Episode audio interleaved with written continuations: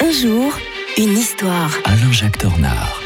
Bonjour, euh, monsieur l'historien de Radio Fribourg. Euh, bonjour Mike. Quel beau voyage on va entreprendre avec vous Ouais, aujourd'hui, j'espère Alain que Jacques J'espère que vous n'avez pas le mal de mer. Je n'ai pas encore pris mon petit déjeuner, donc ça va. hein. On va euh, partir déjà direction un 7 mars euh, 1524. Jean de Verrazan, navigateur italien, attention, explorait euh, la côte nord-américaine, prélude à la colonisation française des Américains. Et oui, oui, parce qu'on pense toujours que New York, hein, les Hollandais, New Amsterdam, etc. On on im- on n'imagine pas que les Français ont été dans le coup à ce moment-là.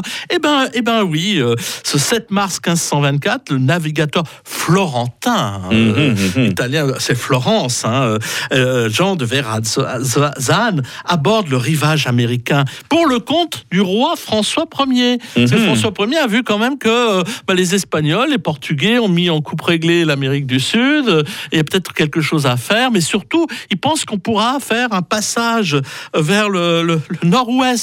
C'est-à-dire, à l'heure actuelle, maintenant, avec euh, le fait qu'il y a le réchauffement climatique, on peut, on peut effectivement passer par le nord-ouest des Amériques pour passer entre le Canada, euh, le- le- euh, l'Alaska et les États-Unis, hein, par le détroit de Bering. Mais à l'époque, c'était pas possible. On était dans le petit âge glaciaire. Donc, il se heurte naturellement à, non seulement à des, icebergs, mais surtout à, à la glace. Et donc, on est, il n'ira pas plus loin que la, la côte nord-américaine qui correspond actuellement au nord des États-Unis et au, et au Canada.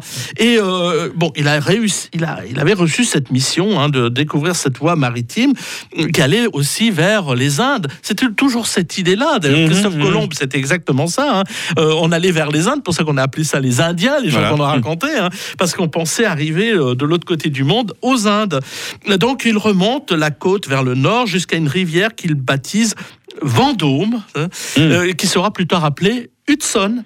Et à son embouchure, on naîtra un, plus- un, un an, un siècle plus tard, la ville de New York, mais un siècle plus tard. Et puis c'est pas les Français.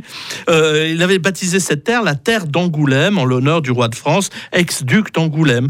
C'est le premier contact officiel quand même d'un Européen avec le territoire des futurs États-Unis, si on accepte la Floride euh, avec les Espagnols en 1513.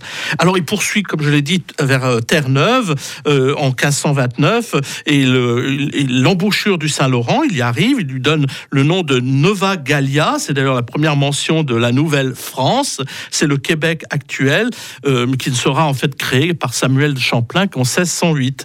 Euh, Mais il va s'apercevoir naturellement qu'il n'y a pas de passage et le roi de France, déçu et empêtré dans ses guerres d'Italie, se détournera des explorations pendant dix ans avant de reporter ses espoirs sur Jacques Cartier. Mais ça sera peut-être un peu tard pour créer les États-Unis francophones.